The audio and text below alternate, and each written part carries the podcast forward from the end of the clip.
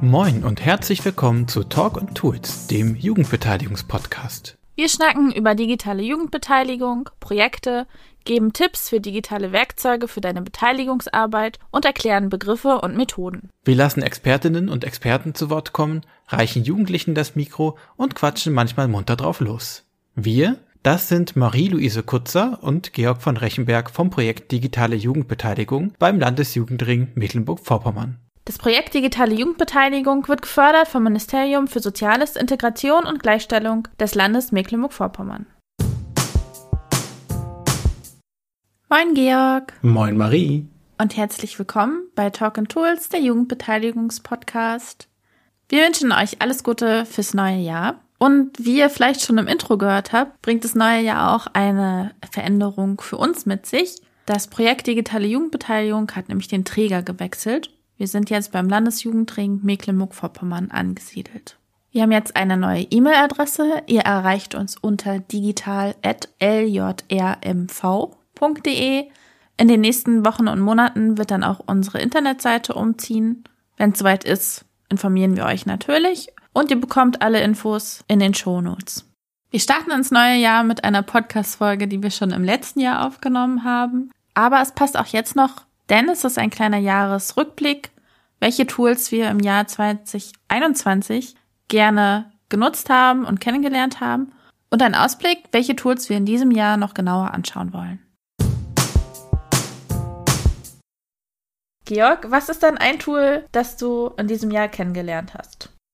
Eigentlich habe ich ja ganz viele Tools kennengelernt, wobei ganz viele auch schon im Jahr 2020 aber gibt so ein paar, die haben ziemlich Eindruck hinterlassen. Das erste, mit dem ich mich viel beschäftigt hatte, äh, war Work Adventure. Bei Work Adventure hat man so eine von oben drauf Ansicht und man steuert eine kleine Figur, sieht aus wie bei so alten Pixel äh, Rollenspiel und äh, kann halt diese Figur steuern und man kann dann, wenn man einer anderen Figur begegnet, äh, startet ein kleiner Videochat. Also das ist ganz toll. Man kann nämlich richtig eigene Welten, eigene Maps bauen und darüber ganze Konferenzen veranstalten, wo man auch richtig sich räumlich bewegt und sagt, es gibt halt hier den Tagungsraum, es gibt das Lagerfeuer und so. Das kann alles da drin nachgebaut werden. Auch ein bisschen mit Easter Eggs und so. Genau, und da hat man viel dynamischere Konferenzerfahrung und kann da auch Links mit einbauen, auch sagen, okay, wenn man dorthin geht, dann öffnet sich ein Jitsi oder man kann da einen Link haben zu einer Zoom-Konferenz. Und auf diese Weise kann man ein bisschen dieses typische, ja, man hängt die ganze Zeit nur in so einem schwarzen Loch mit so ein paar Kacheln rum äh, ein bisschen umgehen, sondern hat eben auch ein bisschen was für zwischen den Gesprächen, dass man sich ein bisschen bewegen kann und was entdecken kann und auch zufällig Leuten begegnet. Die schwarze Loch, die Zoom-Depression, die wir alle nach zwei Jahren haben. Ja, okay. Und in welchem Kontext hast du das Work Adventure kennengelernt? Also, wo ich es genau kennengelernt habe, kann ich gar nicht mehr sagen inzwischen. Ich glaube, ich habe so davon auch schon noch äh, 2020 irgendwo gehört und habe das dann für einen Workshop, so einen Tool-Workshop, den ich vorbereitet habe, habe ich mich damit ein bisschen mehr befasst und das da so ein bisschen gezeigt und habe dann halt in diesem Zuge aber auch gleich gedacht, ähm, wir haben eine Jugendkonferenz gemacht, die Gegenwartskonferenz hieß das und die musste dann online stattfinden und da haben wir gesagt, naja, also wenn wir das schon machen mit online, mit Jugendlichen, dann wollen wir das auch in geil machen. Und äh, dann musste auch irgendwie ein bisschen was Interaktives passieren und nicht eben einfach nur Kacheln, die sich gegenseitig ankacheln. Genau, da hatte ich dann vorgeschlagen, dass man äh, Work Adventure nutzen könnte im Vorbereitungsteam und als dann klar wurde, wir machen das digital und ich das einmal zeigen konnte, so ein bisschen, da waren alle ziemlich schnell überzeugt, dass das eine gute Idee ist. Und es hat dann auch bei der Gegenwartskonferenz sehr toll funktioniert. Wir hatten jemanden, der hat für uns ähm, die Stratze in Greifswald nachgebaut. Und da konnte man sich toll bewegen und die Jugendlichen, die, die da waren, waren ziemlich begeistert auch und haben da Verstecken gespielt und hatten Spaß. Genau, es ist übrigens Podcast Folge 29. Das heißt, wenn ihr mehr über den Einsatz bei der Gegenwartskonferenz wissen wollt, dann hört euch gerne nochmal die Folge an. Wie kannst du dir vorstellen, das Tool noch zu verwenden? Wir haben das ja bisher vor allem im Kontext von größeren Konferenzen genutzt, also größeren Events, wo wir dann auch recht große Maps hatten und man eben einmal das so ein bisschen erforschen kann und so. Und äh, die Entwickler haben das aber eigentlich sich ursprünglich gedacht für ihre eigene Bürosituation. Die haben also gesagt, jetzt ist Pandemie, jetzt wollen wir irgendwie jemand so ein kleines Tool entwickeln, bei dem wir trotzdem irgendwie, obwohl wir zu Hause sind, zusammen in einem virtuellen Büro sein können. Und man dann eben auch wirklich zu den anderen hingehen kann und ihn ansprechen. Und das wäre die eine Möglichkeit, das für so eine Teams, die eng zusammenarbeiten, zu nutzen. Aber das andere, sehr spannende finde ich dann auch zu sagen, für Gruppen, die sich regelmäßig treffen, also gerade Jugendgruppen oder Parlamente, Jugendparlamente oder andere irgendwie Teams, die in so mehr oder weniger regelmäßigen Abständen zusammenkommen, die da dann so ihre eigenen, eigene kleine Welt sich gestalten können. Das muss ja dann nicht gleich so groß sein und da eben so einen kleinen, schönen Treffpunkt haben, der ja ein bisschen über das hinausgeht, was man halt aus äh, ja, einem Zoom-Raum kennt mit den Kacheln auf schwarzem Grund. Und wenn ich das jetzt ausprobieren möchte, wie läuft der Zugang oder Einstieg? Also muss man sich einloggen, muss man seinen Avatar kreieren? Brauche ich eine E-Mail-Adresse? Genau, also wenn man auf die Plattform geht, dann äh, muss man als Teilnehmender oder Teilnehmende gar keinen Account machen oder so. Man kriegt direkt die Möglichkeit, so einen kleinen Avatar zu gestalten, wie du gerade schon gesagt hast, und kann Namen eingeben und da hat man so einen richtigen kleinen Avatar-Editor, wo man so Kopf, Frisur, ich glaube Waffen gibt's und was man so angezogen hat. man kann mit den Waffen aber nichts machen. Die sind nur Deko. Genau, und dann muss man noch Kamera freischalten und Mikrofon, wenn man das möchte natürlich, damit man dann auch auf der Karte mit den anderen Leuten sprechen kann. Und dann startet man schon direkt. Nur wenn man selbst den Raum erstellt, dann muss man natürlich einen Account haben bei äh, Work Adventure. Und wenn man dann in die Welt reinkommt von, von der Work Adventure Karte, dann kann man mit der Tastatur steuern. Genau, und das ist wirklich wichtig. Man braucht eine Tastatur auf dem Smartphone oder Tablet ist es dann also nicht so einfach, das zu bedienen. Aber auch da habe ich einen Weg gefunden. Man kann nämlich auch einfach eine Tastatur äh, über so einen Adapter anschließen ans Tablet oder ans Handy. Das habe ich mal ausprobiert. Das geht also zur Not auch. Du Hacker. ja, genau, das wäre auch schon meine nächste Frage gewesen, ob es noch irgendwie Nachteile gibt. Irgendwie Sachen, die du sagst, das sollte noch verbessert werden daran. Genau, das wäre diese eine Sache mit der Steuerung die könnte ein bisschen einfacher gemacht sein. Da gibt es ja auch bei vielen anderen Spielen und so auch Möglichkeiten irgendwie mit Touch. Also das wäre natürlich cool, wenn man das irgendwie äh, kompatibel machen könnte für Handys und für Tablets. Mhm. Und eine andere Sache noch, das ist auch so in Richtung Benutzerfreundlichkeit.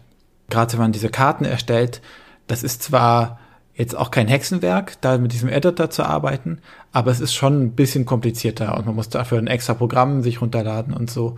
Und das wäre natürlich total cool, wenn das irgendwie in Work Adventure direkt integriert wäre und nicht so mega kompliziert, so dass man auch als Einsteiger da ziemlich leicht mit so einem Editor ein bisschen rumbasteln kann. Und wenn man nachher mehr will, kann man das ja immer noch dann über die komplizierteren Wege machen.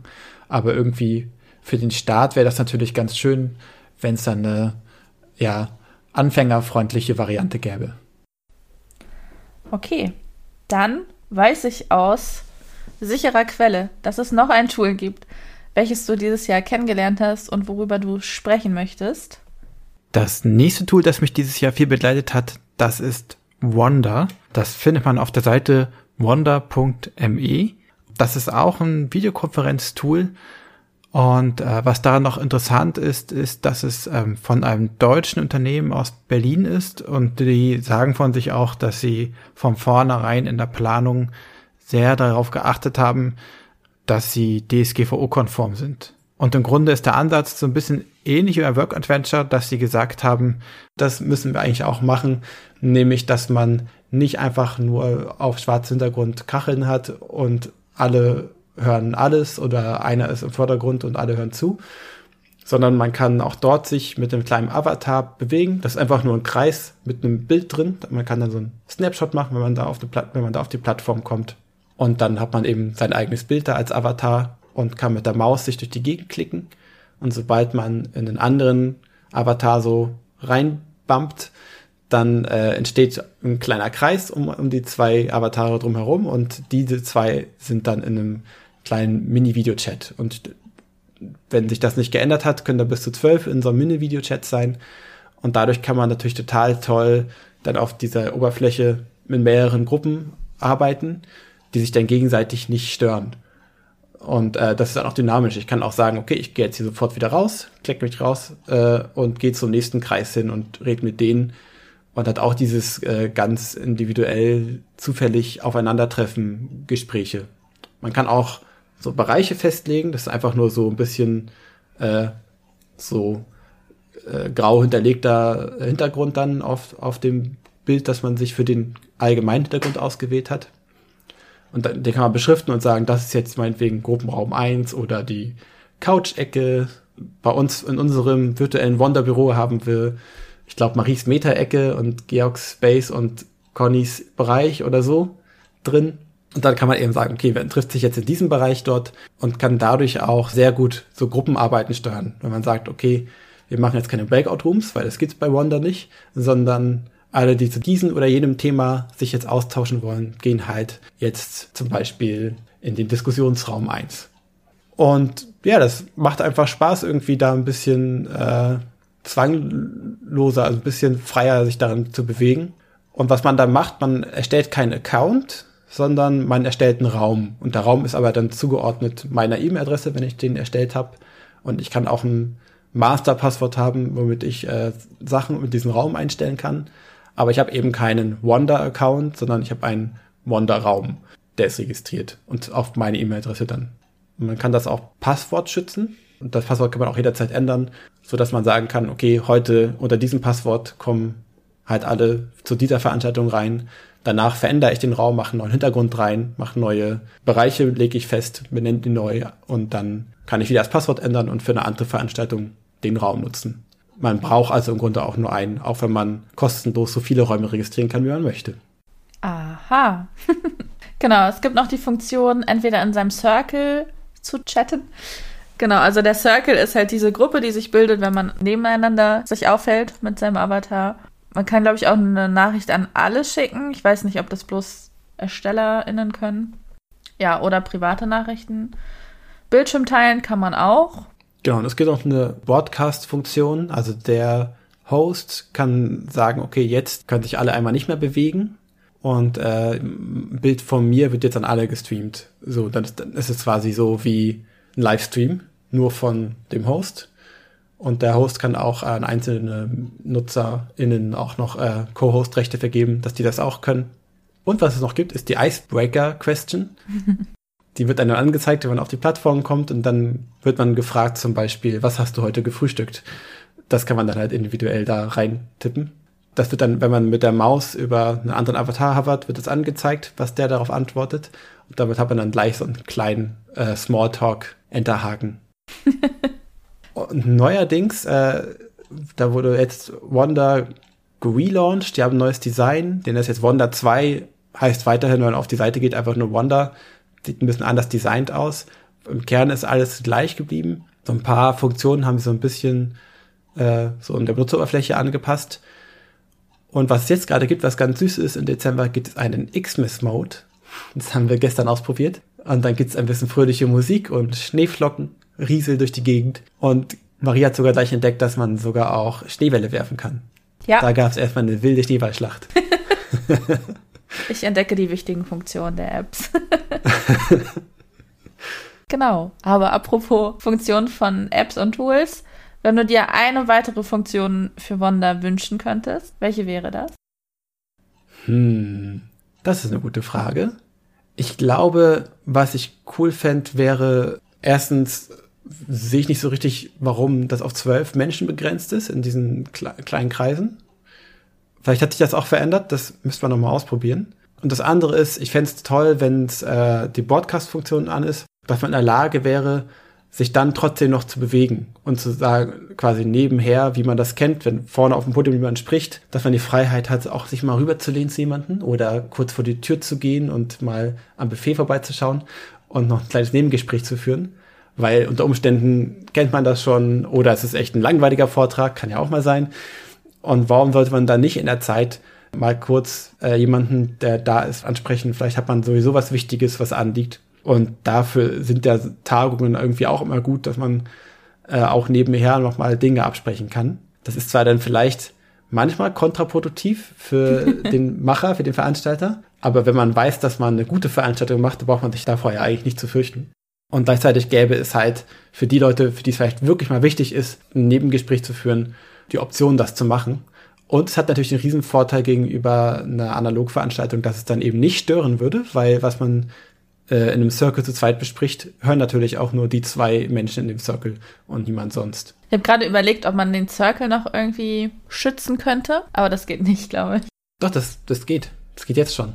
Ah, man kann ihn Stimmt, abschließen. Ja, stimmt. Genau. Man kann dafür sorgen, dass keiner mal, wenn man im Circle ist, kann man äh, dafür sorgen, dass keiner weitere reinkommen kann.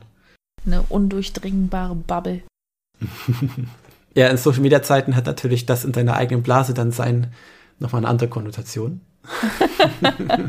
ja. Ja, das war Wanda. Ich find's auch sehr witzig. Ich find's auch immer sehr witzig zu sehen, wenn Leute dazu treten, wie die über die Karte flitzen und sich gegenseitig suchen und finden.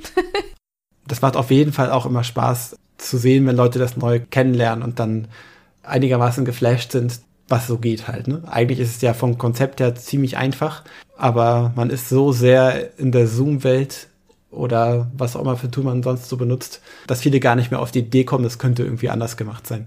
Genau, das waren jetzt also zwei Videokonferenz-Tools. Oh, und ich sehe gerade die dritte App, die du aufgeschrieben hast, ist auch noch ein Videokonferenz-Tool. Als ob wir dieses Jahr viel mit Videokonferenzen verbracht haben. Genau. Was ist deine dritte App, die du kennengelernt hast? Hm. Richtig? Ja, tatsächlich. Äh, es ist die sehr griffig ausgedachte hm, hm, App, also mit zwei M, einem H und zwei M. Wahrscheinlich haben sie sich gedacht, haha, wir denken uns einen möglichst bekloppten Namen aus und dann müssen die Leute immer hm, hm, App sagen. Hat funktioniert. Hm, lass uns doch mal treffen. genau, und es ist jetzt nicht äh, ein Videokonferenztool, über das man direkt Videokonferenzen selber abhält, sondern es ist im Grunde ein Tool, das die Kamera abgreifen kann und äh, dann kannst du das Bild da verändern selber. Du kannst den eigenen Hintergrund da nochmal einstellen, du kannst eigene Slides für Präsentationen da reinfügen, einfach kann man da PDFs per Deck und Drop reinziehen oder Bilder. Und genau Hintergründe, die sich teilweise auch bewegen können. Und man kann sich selbst als Kamerabild entweder äh, ausgeschnitten vor den Hintergrund setzen oder in einen kleinen Kreisausschnitt. Gibt auch ein paar witzige Sachen, wo man dann mit so äh, einem Taucheranzug drin steckt und da sind noch so ein bisschen Blaseneffekte dann vorm Gesicht und so.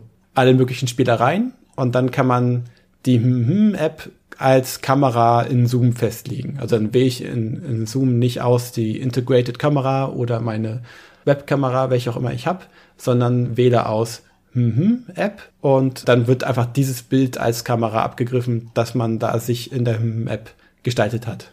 Und das ist irgendwie, macht einfach Spaß, damit so ein bisschen rumzuspielen. Ich habe gemerkt, man braucht ein bisschen Rechenleistung, damit das flüssig läuft. Wenn man das nicht hat, dann hat man ziemlich schnell eine ziemlich starke Zeitverzögerung. Dann kann man sich mal so ein bisschen rechts und links drehen, dann merkt man, okay, in Zoom kommt das irgendwie so zwei Sekunden verzögert. Das macht dann auch nicht so viel Spaß. Aber wenn man einen Rechner hat mit einer Grafikkarte und anständig äh, Arbeitsspeicher, dann ist das eigentlich kein Problem. Und dann macht es Spaß, da einfach mal ein bisschen damit rumzuspielen und dann sieht es nicht aus, wie es immer aussieht. Öfter mal was Neues. In den dunklen Kacheln, genau. Wie läuft es mit der mobilen Nutzung? Es gibt eine hm, Oh-App auch noch. Die ist selber noch mal ein eigenes Videokonferenz-Tool.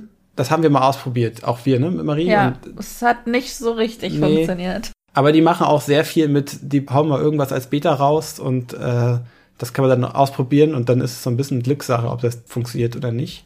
Das wollte nicht so richtig gut funktionieren.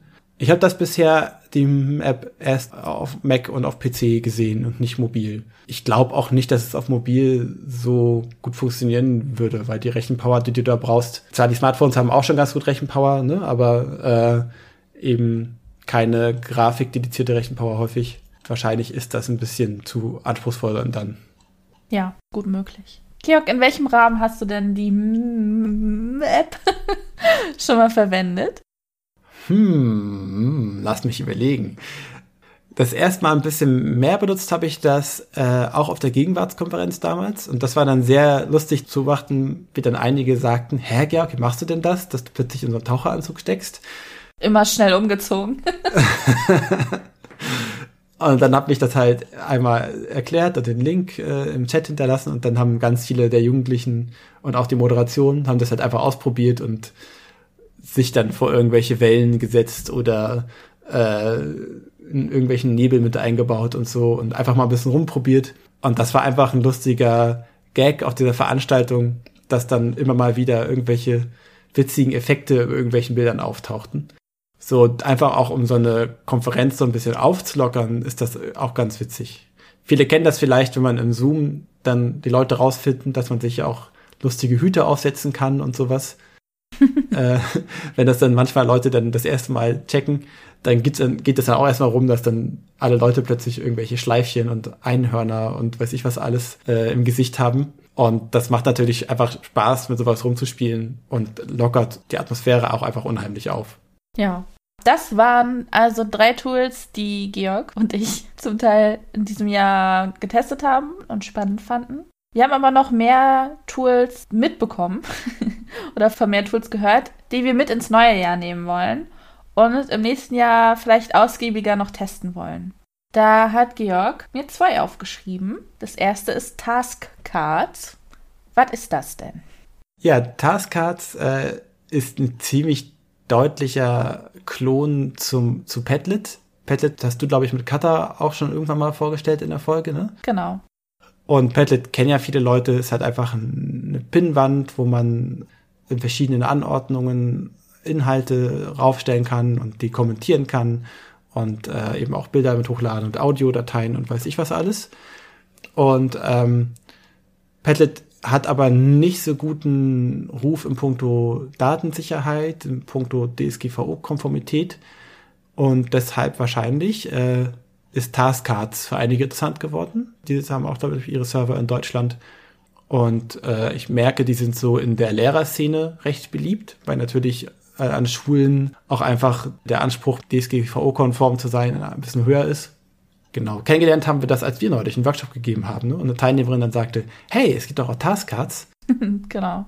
Und ich habe das noch nicht ausführlich angeguckt. Ich habe nur mal so ein bisschen auf die Seite geguckt, mir die Lizenz, das Lizenzmodell angeschaut und äh, geguckt, was das dann vielleicht grundsätzlich so kann. Und letztlich sieht es halt aus, ziemlich wie Padlet und hat, hat auch ein paar verschiedene Formate, auch ähnlich wie Padlet. Äh, ich vermute, dass so ein paar Sachen wie hier nimm dir irgendwie hübsch lustige GIFs aus einer großen GIF-Datenbank von irgendeiner anderen Plattform.